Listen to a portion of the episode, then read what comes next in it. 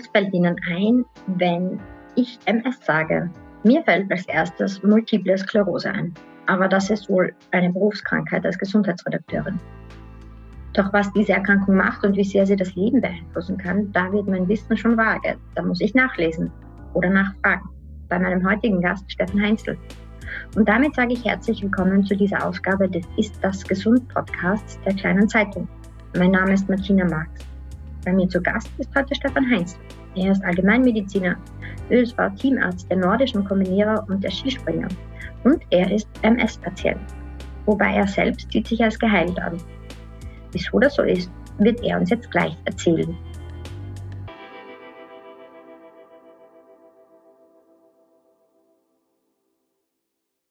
Herzlich willkommen in unserem Podcast, Herr Heinzel. Danke für die Einladung. Ja. Sehr gerne. Ich habe Ihr Buch gelesen übers Wochenende. Sie sind Arzt, aber Sie haben auch 2008 die Diagnose MS erhalten. Was wussten Sie denn zu dem Zeitpunkt über die Krankheit? Ja, natürlich einiges. Ja, ich habe natürlich, ich habe, äh, habe 1995 zum Studieren begonnen. Ich habe 2001 mit meinem Studium abgeschlossen. Ich war 2008 schon selbstständiger Mediziner. Habe aber in dieser Thematik wenig Bezug gehabt, muss ich sagen. Und habe damals ja, wie ich meine ersten Symptome gehabt habe, eigentlich auch nicht sofort darüber nachgedacht, was es sein könnte. Ja. Okay. Das heißt, das war das Wissen, das man aus dem Studium hatte, wenn ich das richtig. Ja, ja. genau. Witzigerweise war das sogar meine Neurologie-Prüfungsfrage. Okay. Ja. Bevor wir jetzt in Ihre Krankheitsgeschichte starten, was sollte man denn über diese Erkrankung wissen? Denn so selten kommt die ja gar nicht vor. Selten kommt sie definitiv nicht vor, vor allem sie ist laufend am, am, am steigenden Ast eigentlich. Weil, wie ich begonnen habe zum Studieren 1995, waren ungefähr, haben wir eine Prävalenz von, von 80, 90 pro 100.000 Fälle gehabt. Mittlerweile haben wir das Doppelte. Also es ist steigend. Aber was sollte man darüber wissen? Wissen, ja, wissen, wenn man, wenn man, wenn man nicht kein Betroffener ist, muss man prinzipiell wenig darüber wissen. Ja, die meisten, aber es ist wirklich so, äh, dass, dass man fast immer wen kennt, der irgendwen kennt, der es hat. Ja, also das, äh, das war schon, das ist, das merke ich jetzt vor allem sehr, sehr häufig. Ähm, ja, der kennt die Tante, der Bruder und alle kennen irgendwelche Verwandte, Freunde. Äh, einen Fall gibt es da meistens.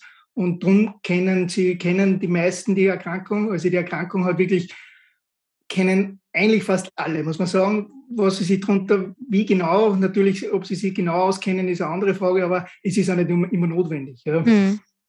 Wenn wir jetzt mal an den Beginn gehen, also kurz vor Ihrer Diagnose, wie haben Sie sich da gefühlt und weswegen sind Sie eigentlich dann zum Arzt gegangen? Also es war 2008 hat es äh, begonnen. Äh, ich war im, im Jänner 2008 im Zuge meiner Tätigkeit als Teamarzt der, der Skispringer mit bei der Vierschanzentournee und da war ich am 2. Jänner langlaufen und hatte meine ersten Symptome. Äh, mein linkes Auge tat, also mein linkes Auge machte riesige Probleme plötzlich, äh, konnte keine Farben mehr erkennen, ganz helle Ringe äh, waren erkennbar. Äh, ganz ein seltsames Gefühl. Ja, das waren meine ersten, meine ersten Symptome, wo, wobei ich überhaupt kein, kein jetzt nicht geglaubt hätte, dass das jetzt äh, äh, Multiple Sklerose wäre. Also ich habe prinzipiell immer geglaubt, ich habe ein Augenproblem am Anfang. Mhm. Okay. Und als Sie die Diagnose dann erhalten haben, wie war das für Sie oder wie ist das für Sie weitergegangen? Ja, die Diagnose ist dann relativ schnell gekommen, weil wir wie ich zurück war von dieser Verschanzentournee, dann zum Augen, äh, zur Augenärztin gegangen, die hat gesagt, ich habe im Auge nichts, dann ist quasi über die Neurologie, dann war das eh ein relativ äh, Klassiker sozusagen, das ist das häufigste Erscheinungsbild der MS mit Beginn der, der, der, der, der Augennerventzündung. Ja, und dann war das schon, die Diagnose selbst war für mich echt erschütternd, ja, weil ich natürlich äh, von Medizinstudium her wusste, wo es in welche Richtung geht. Ja. Und, äh, und ich die Leute, die MS damals hatten oder die ich in den Krankenhäusern erlebt habe, natürlich, denen ging es allen nicht gut. Und ja, und da hatte ich schon extreme Angst davor und es, es, es, ja, ich fiel da wirklich in ein riesiges Loch, kann man so sagen. Äh, wurde schwer depressiv, das muss man leider so sagen. Mhm. Hat, das hat sehr, sehr lange gedauert. Ich war am Anfang waren meine physischen Probleme ja gering. Ich habe mein Augenproblem gehabt, aber ich habe habe trotzdem noch alles bewegen können und so. Ja. Aber meine psychischen Probleme waren äh, äh, eklatant, würde ich, würd ich mal bezeichnen. Also, ja. Aber Sie haben ja dann zuerst, wenn ich das jetzt so richtig zusammenfassen darf aus dem Buch und wenn ich das ein bisschen falsch verstanden habe, dann bitte korrigieren Sie mich natürlich sofort. Aber Sie haben ja dann doch einige Jahre einfach quasi zwar mit ärztlicher Betreuung, aber ohne viel Gedanken an die Krankheit zu verschwenden weitergelebt, oder? Habe ich das richtig entnommen? Nein, nicht ganz. Also das äh, stimmt nicht ganz, weil ich habe jeden Tag meine Gedanken darüber gehabt und ja. ich habe jeden Tag die Angst davor gehabt, dass ich im Rollstuhl sitze und ich habe jeden Tag äh, die Panik davor gehabt, dass ich, dass ich irgendwann nicht mehr gehen kann, nicht mehr meinen geliebten Sport ausüben kann und diese Dinge. Also äh, wie gesagt, meine psychischen Probleme waren total im Vordergrund. Aber es stimmt, dass ich physisch über längere Zeit eigentlich wenig Probleme hatte. Ich konnte laufen gehen, ich konnte Tennis spielen. Tennis spielen eigentlich nicht wirklich, weil ich mit dem Auge so Probleme hatte. Mhm. Ja. Aber zumindest konnte ich laufen. Ja. ja, okay. Sie haben dann 2017 einen quasi man sagt manchmal so 180-Grad-Wechsel in der Auseinandersetzung mit ihrer Krankheit gemacht, oder? Wo sie sich sehr extrem dann beschäftigt haben. Ich fand das lustig, Sie haben es dann erstmals gegoogelt in Ihrem Buch. Man sagt ja normalerweise, Ärzte raten ja eher Krankheiten nicht zu googeln. Sind Sie selber Arzt? Was hat da diesen Umschwung ausgelöst?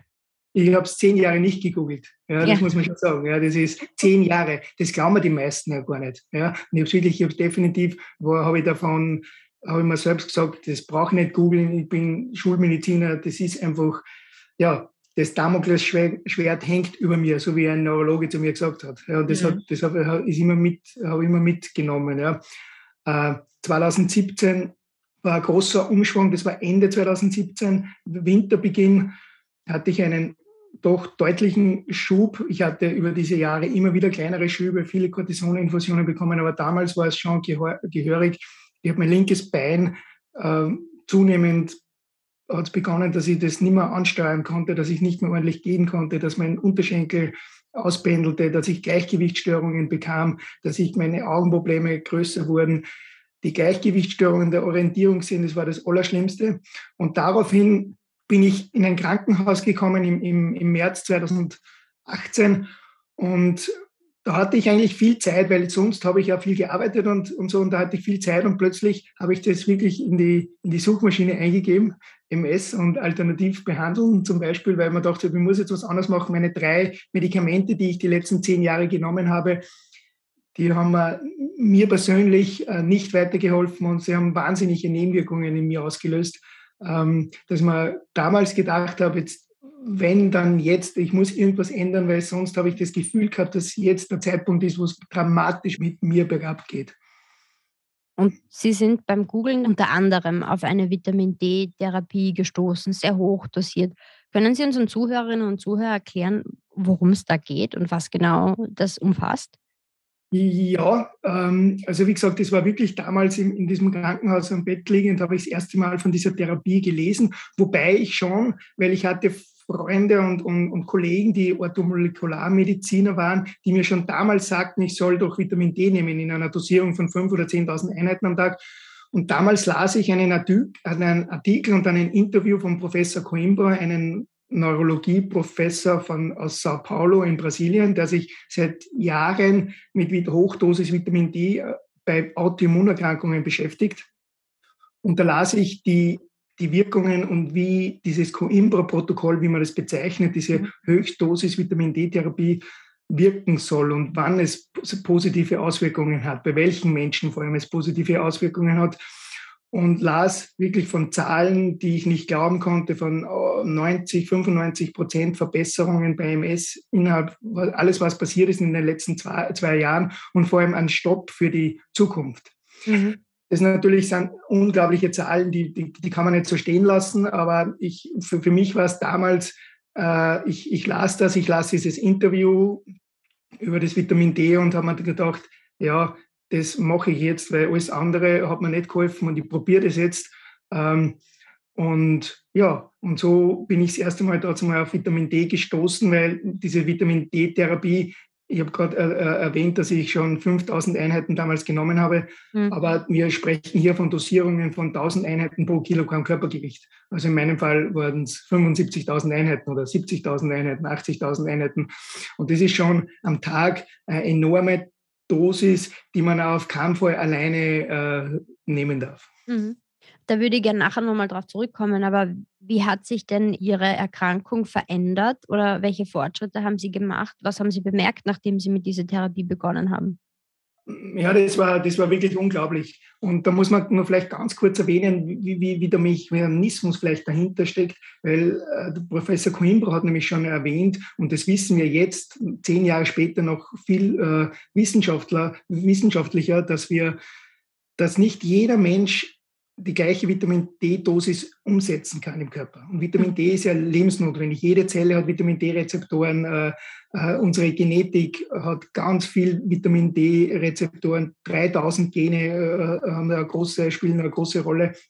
Und für, bei vielen Menschen sind Genveränderungen vorhanden, so dass man viel mehr Vitamin D produzieren oder braucht, dass es dieselbe Wirkung erzielt. Und so ist der Mechanismus dahinter, dass viele Menschen eine hohe Dosis brauchen, um dieselbe Autoimmunprozesswirkung zu erzielen. Ja, und innerhalb von zwei, drei Wochen war, war meine, meine Schwindelgefühle, meine Augensymptomatik war viel besser. Vor allem der Schwindel war das Erste, was besser geworden ist. Mhm. Und das Zweite, was besser geworden ist, innerhalb von drei, vier Wochen, war meine unfassbare Müdigkeit, die ich hatte. Fatigue nennt man das in der Medizin. Äh, in der Medizin. Wirklich, das ist ein, äh, da ist man komplett am Ende, sage ich jetzt mal. Ja, das ist nicht eine reine Müdigkeit, das ist, äh, ja. Wir hören ja jetzt auch im Zuge von Long-Covid, wird ja immer mehr über MECFS gesprochen, also das Chronic Fatigue Syndrome. Und auch bei Long-Covid, gerade bei jüngeren Menschen, die an Long-Covid leiden, ist ja diese Fatigue extrem ausgeprägt. Das heißt, ja. man kann nicht wirklich aufstehen. Es, es reicht, wenn man mal den Geschirrspüler ausräumt und dann muss man sich erschöpft quasi zur Ruhe begeben. Richtig, also die Erschöpfung ist es. Also das, das ist der, der beste Ausdruck, glaube ich, für diese Fatigue, eine unfassbare Erschöpfung, wo man dann immer wieder sich aufrappeln kann, was tun kann. Bei mir war es die Arbeit, die mich immer wieder ein bisschen hochgepusht hat. Zu Hause angekommen ist, ist die Erschöpfung wieder völlig eingebrochen. Und das ist innerhalb von ein paar Wochen unfassbar besser geworden. Wirklich, das war wirklich, das war unfassbar, das war wie weggeblasen. Ich habe wirklich Kräfte wieder gehabt untertags und das hat mich so einen positiven Auftrieb gegeben, natürlich und so eine positive Stimmung und, und, und, hatte wieder, und ich hatte wieder Ziele formiert, dass ich mhm. mir gedacht, gedacht habe, jetzt, jetzt geht mein Leben doch wieder in, uh, in einen guten Weg weiter. Aber Sie haben ja nicht nur diese Vitamin D-Therapie gemacht, Sie sind auch extrem konsequent geworden beim Essen, bei der Ernährung. Können Sie da ein bisschen erzählen, wie Sie das angegangen sind? Ja, natürlich. Also, also prinzipiell muss man sagen, dieser, dieser Game Changer war mal das Vitamin D, weil das hat kurz, das hat gleich mal mein Leben verändert. Und dann habe ich gewusst, und, und über Ernährung habe ich mich schon sehr lange beschäftigt. Ich habe in meinem Leben Leistungssport gemacht. Ich habe, äh, ja, und, und Ernährung war immer ein großes Thema. Und ich habe mich einfach sehr damit auseinandergesetzt, wie kann man am besten sich entzündungshemmend ernähren. Ja, ohne dass stille Entzündungen im Körper entstehen, so dass man ständig äh, Entzündungen produzieren oder provoziert. Ähm, ja, und so äh, habe ich mich dann entschlossen, nach vielen anderen Versuchen, muss man sagen, das mache ich jetzt mittlerweile seit fast vier Jahren, dass ich mich rein pflanzlich ernähre. Ja, äh, rein, äh, rein, pflanzlich, rein biologisch. Ich esse nur zweimal am Tag. Schaue, mhm. dass ich immer zwölf bis 14 Stunden nichts esse.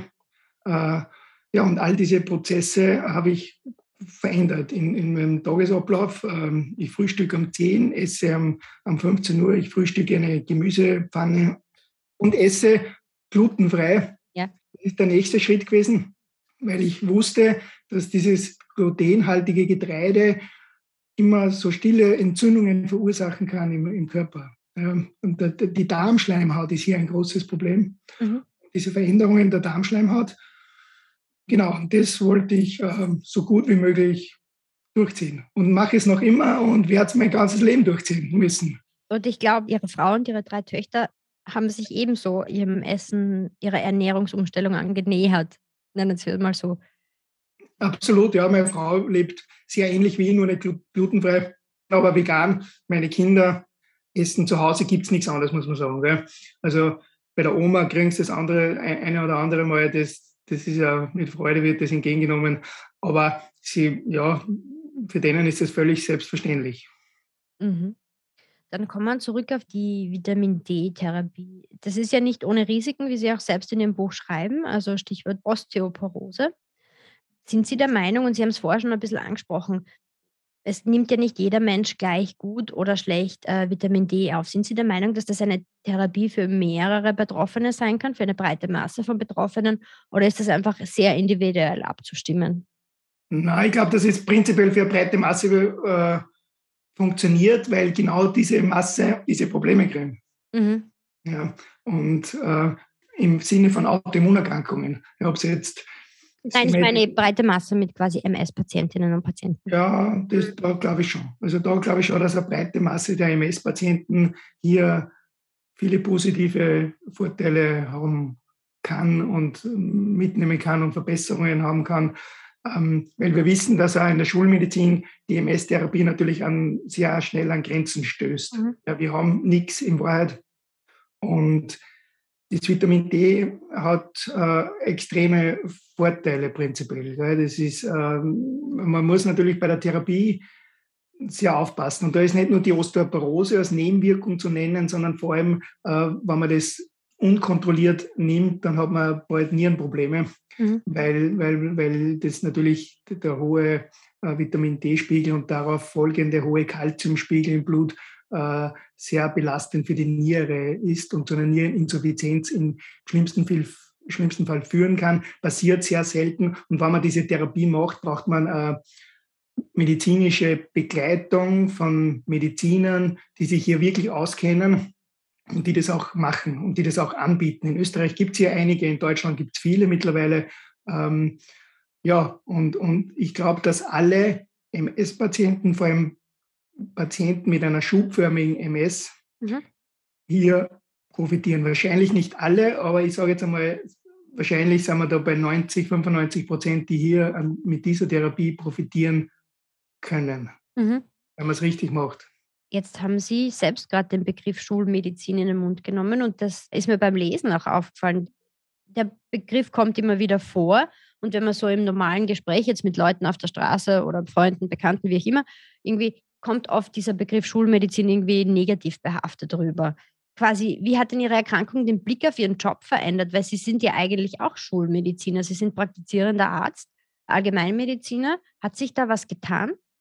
Ja, da hat sich riesig was getan natürlich. Also ich habe in meinem Leben, ich bin sehr schulmedizinisch groß geworden und aufgewachsen und gelernt und ähm, habe den Blick, aber habe jetzt doch einen anderen Blick bekommen. Ich habe natürlich, äh, wenn man selbst Betroffener wird, dann sieht man das so und so ganz anders plötzlich. Ja? Wenn man selbst Betroffener wird, dann, dann ähm, ich war immer sehr sensibel auf, auf ja, was Menschen sagen quasi über, über meine Erkrankung, über meine Zukunft und diese Dinge. Und ich habe schon von Medizinern einige Aussagen miterleben müssen über mich und über meine mögliche Zukunft, die mir wirklich, äh, ja, äh, da, da bin ich echt schlecht damit zurechtgekommen ja, und habe äh, meine Meinung, oder Meinung ist vielleicht schlecht gesagt, aber die, die Schulmedizin äh, hat sich in meinen, in meinem Blickwinkel doch verändert und ich glaube, ich ich, ich gehe jetzt auch anders mit meinen Patienten um. Ja. Aber es ist immer leicht zu reden, natürlich nimmt dieses Medikament, dieses Medikament, das Medikament, das hat diese Nebenwirkungen. Aber wenn man selbst betroffen ist, ist es immer ganz anders. Mhm. Und da will man einfach das, trotzdem das Beste für sich rausholen. Und ich habe mich dann bemüht, dass ich mich zumindest, ich habe den Vorteil, dass ich mich bei vielen Dingen dann doch sehr gut auskenne und, und das macht es wahrscheinlich einfacher, weil man, man sich nicht auskennt und man ist wirklich ja, man muss das machen, was der Mediziner sagt, weil man selber nicht besser weiß. Mhm. Dann wird es natürlich viel schwieriger. Ja. Wie geht es Ihnen jetzt? Was ist jetzt Ihr Status der Erkrankung? Also im Buch, ich glaube, das ist im Herbst 2021 fertig geschrieben worden, schreiben Sie, dass die Läsionen geringfügig kleiner wurden, es kamen keine neuen dazu. Ist das der Stand der Dinge? Ja, das ist Stand der Dinge. Vor allem äh, das Wichtigste ist die Klinik der MS. Ja, die, die Läsionen ist das eine, ja, die man immer mehr sieht. Die sieht man und die, wird, die, die wird man mein ganzes Leben schätzungsweise sehen. Aber die, in, der, in der klinischen, also die klinische ähm, klinisch zeigt sich, dass ich eigentlich beschwerdefrei bin. Ja, mhm. Komplett. Ich kann wieder laufen gehen. Ich habe zum Teil kleine Einschränkungen, wenn ich, ja, wenn ich aufgeregt bin, wenn ich nervös bin, wenn ich äh, in der Hitze, dann, dann spüre ich zum Beispiel mein linkes Auge ein bisschen. Äh, bei 30 Grad Tennis spielen, das macht mir wirklich ein bisschen Probleme, weil das linke Auge ein Problem macht. Äh, mein linkes Bein spüre ich vielleicht ein bisschen, aber das ist überhaupt kein Thema mehr. Also ich kann, mhm. ich kann wieder alles tun. Ich kann 10 Kilometer laufen gehen. Ich habe ja keine, keine 200 Meter mehr ordentlich gehen können. Mhm. Und äh, ohne dass äh, ohne, ohne dass ich Probleme bekam und, und mein, mein Vorfuß ist ja, ist ja ständig im Boden eingespitzelt.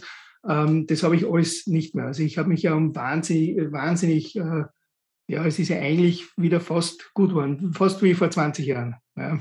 In einem Interview mit dem Standard, habe ich das gelesen, haben Sie gesagt, Sie selbst würden sich als geheilt ansehen. Wenn Sie jetzt mit dem Begriff Wunderheilung konfrontiert werden, was sagen Sie dann? Na, ich glaube, Wunderheilung ist es auf keinen Fall, ja, weil das Vitamin D hat wirklich enorme Kraft und, die, und vor allem der Lebensstil. Da rede ich nicht nur das Vitamin D, sondern dieser gesamte Lebensstil. Weil man muss ja vorstellen, ich habe jetzt nicht nur die Ernährung verändert, ich habe begonnen zu meditieren vor zwei, drei Jahren, mache das jeden Tag. Diese Gedanken sind so ein ganz entscheidender äh, äh, äh, Faktor im Leben. Die, man hat ja ständig irgendwelche destruierenden Gedanken und die muss man irgendwie aus, aus abstellen. Das ist so, so, so, so wichtig. Und eine Wunderheilung würde ich es nicht bezeichnen. Ähm, ich habe einmal zu meinem, zu meinem Neurologen, den ich nur immer einmal im Jahr sehe, äh, gesehen, ja, irgendwann werden meine Läsionen weg sein, hat er gesagt, ja, aber dann ist er sich sicher, dass ich nie MS gehabt habe. Äh, so ist die Reaktion der, der Schulmedizin sozusagen, ja. Wird wahrscheinlich recht haben, die Läsionen werden da sein. Für mich persönlich bin ich klinisch geheilt, weil es mir so gut geht wie vor, vor ewig mhm. ewigen Zeiten nicht mehr sozusagen. Und das ist jetzt eh schon seit, ja, seit 2018, 19 geht so massiv bergauf. Und ja, und das ist für mich noch immer kein Ende. Ich, ich mache dieses, ich mache diese Dinge, die ich mache, ja, jeden Tag. Sehr ich weiß, dass ich die immer machen muss. Ja. ja, konsequent. Ich bin auch so erzogen worden, ein bisschen sehr, sehr streng erzogen worden. Ähm, im, im Sport, ich war schon als, als, als, als 10, 11, 12-Jähriger, habe jeden Tag trainiert, äh, ähm, weil ich einen, einen, Leistungssport gemacht habe. Ich war immer sehr zielstrebig und konsequent und habe das irgendwie jetzt mitnehmen können und umsetzen können. Und für mich ist das einfach mein, mein Lebensweg. Herr Dr. Heinzel, wenn Sie sagen, also Sie haben ja doch einen stressigen Job, Sie arbeiten in der Ordination, Sie arbeiten als ÖSV-Teamarzt. Wie funktioniert das dann, diese Routinen auch einzuhalten, die eben wirken sollen gegen das Fortschreiten der Erkrankung und, und wo sie selber sagen, ich weiß, ich werde, oder auch schreiben, ich weiß, ich werde das wahrscheinlich bis ans Ende meines Lebens machen müssen. Wie ist das zu vereinbaren? Also am, am einfachsten ist natürlich zu Hause. Da braucht man nicht darüber äh, diskutieren, das ist ganz klar. Und ich habe natürlich, ich bin nicht mehr so viel unterwegs wie früher mit dem ÖSV, weil früher bin ich 100, 120 Tage im Jahr unterwegs gewesen. Jetzt habe ich drei Kinder, ich habe meine Ordination, die wirklich, ja, da bin ich jeden Tag. Äh, und, und, und diese zwei, drei Wochen, wo ich im Jahr weg bin, da ist ich prinzipiell wenig, sage ich jetzt einmal. Ja. Also ich trinke äh, eigentlich keinen Alkohol mehr. Ähm, ich schaue, dass ich heutzutage funktioniert das sehr gut eigentlich. Gell? Das, äh, mhm. das vegane, glutenfreie, selbst am Anfang vor drei, vier Jahren in den skandinavischen Ländern war das noch relativ schwierig und selbst da wird es besser. Ja? Und ähm, im, im, Notfall muss man, ja, ich habe schon mein eigenes Brot immer mit. Ähm, ja, also man muss, man muss schon ähm, das konsequent irgendwie machen, sonst funktioniert das nicht und, und vorbereitet sein für diese Dinge natürlich. Und wenn man das öfters macht, dann weiß man, wie man damit umgehen kann. Also ich wollte gerade sagen, also die Planung, mit ein bisschen Planung und Vorbereitung ist das dann absolut machbar. Absolut. Hm. Jetzt habe ich noch zwei Fragen für Sie. Was würden Sie denn anderen Betroffenen mitgeben, die MS, die Diagnose erhalten haben oder auch schon so wie Sie vielleicht länger erkrankt sind und irgendwie was Neues suchen? Gibt es da etwas, was Sie raten würden? Also prinzipiell, was ich raten würde, ist, dass man beginnt und versucht, seinen eigenen Lebensweg zu gehen, sozusagen. Ja, und sein eigenes, bisschen, ja, also es ist wichtig, man, man, man hat natürlich seine seine schulmedizinische Karriere, sage ich jetzt mal, die meisten, ja, und, und es ist ja wichtig, dass man die hat, das ist ja ganz, ganz entscheidend, aber es, man muss trotzdem beginnen, sein Leben ein bisschen vielleicht neu zu ordnen und wieder neue Dinge zu probieren. Und wir wissen, dass diese Veränderung des Lebensstils ja in allen Bereichen, ob das jetzt ein MS ist, ob das eine Krebserkrankung ist oder keine Ahnung, eine irgendeine andere Form der Autoimmunerkrankung, dass es immer mitentscheidend ist. Ja, es ist nicht nur entscheidend, dass man seine entzündungshemmenden Tabletten, Cortison, massive Biologicals, die wir im Moment zur Verfügung haben, schulmedizinisch, dass man die nimmt, sondern dass man begleitend was macht. Ja, und, und wir haben so viele Möglichkeiten vom Lebensstil her, vor, vor allem von der Ernährung her, entzündungshemmende Ernährung. Man muss diese Dinge durchziehen, man muss konsequent im Leben werden, man muss seine Gedanken regulieren, man kann beginnen zu meditieren in all diese Richtungen. Ja. Äh, regelmäßig Sport zu machen. Regelmäßig Sport ist einer der antioxidativsten Prozesse, die es überhaupt gibt, ja, wenn man regelmäßig Sport macht. Und, und, und das würde ich einer mitgeben. Am Anfang ist es immer so, wenn man eine Diagnose bekommt, ist es ja voll okay, dass man wirklich in so ein tiefes Loch fällt. Ja, das ist ja völlig normal. Und das ist auch ganz wichtig, dass es normal ist, äh, dass sich da keiner sagen kann, wow, mir, mir geht jetzt, das ist ganz normal, dass es dann schlecht geht. Mhm. Aber irgendwann muss man sich da wieder rausholen und, und, und versuchen, ein bisschen sein eigenes Ding zu machen. Mhm. Und, und ja, und dann, wie geht es auch Schritt für Schritt, findet man, wenn man, wenn man diesen Weg geht, findet man auch wieder, immer wieder den richtigen Weg dazu. Das heißt, wenn Sie sagen Lebensstilveränderung, das betrifft einerseits die Ernährung logischerweise, also Nummer eins Ernährung. Nummer eins, Ernährung, gesunde Ernährung, also in Ihrem Fall entzündungshemmende Ernährung, basiert bei Ihnen sehr viel auf vegan und äh, glutenfrei. Darf ich ganz kurz, also vegan ja. ist richtig, aber ich, ich, sage immer zu mir selber, dass ich pflanzenbasiert mhm. ist, weil vegan ist ja einmal, wir wissen, heutzutage ist diese vegane Ernährung boom so natürlich, ja. Mhm. Aber ich persönlich zum Beispiel ist überhaupt keine industriell gefertigten Lebensprodukte, Lebensmittel ja, ist meine, ja. null, ja, weil, weil da natürlich ganz wenig drinnen ist, was wir brauchen. Ja, wir brauchen mhm. ganz viel für den Körper, dass das funktioniert und in die, Lehm, in die industriell gefertigten Produkte ist so sehr wenig drinnen. Ja. Und wir wollen auch diese Omega-6-Fettsäuren vermeiden. Der Vegane, der typische Vegane isst ganz viel Aufstriche zum Beispiel. Das, diese veganen Menschen habe ich schon kennengelernt. Und, und, und das zum Beispiel ist jetzt auch nicht immer, also diese, diese veganen Ersatzprodukte, ja, die sind nicht automatisch gesünder. Ja, das ja. muss man schon sagen. Ja. Und, und von dem habe ich mich völlig wegbewegt und, und, und ist wirklich eigentlich ja, Pflanzen vom Biobauern. Das ist, und es klingt so, aber es ist wirklich so, also, und, und, und da muss man sich hinbewegen. Also man muss Chance, man muss das nicht natürlich alles 100 aber man muss in diese Richtung muss es gehen, ja. Das heißt, wir haben die Ernährung, wir haben natürlich den regelmäßigen Sport und Bewegung, wo Sie gerade gesagt ja, ganz haben, wichtig, wahnsinnig wichtig. wichtig. Und wir haben auch, und da würde ich Sie noch fragen, was Sie glauben, was das für einen Einfluss hat, wir kennen viele Leute in unserer Umgebung so das Glas Bier am Abend oder das Glas Wein am Abend. Wie viel Effekt hatte oder hat der Alkoholverzicht, würden Sie sagen? Also ich habe da jetzt überhaupt kein, für mich war es überhaupt kein Problem, ähm, für mich persönlich. Ja.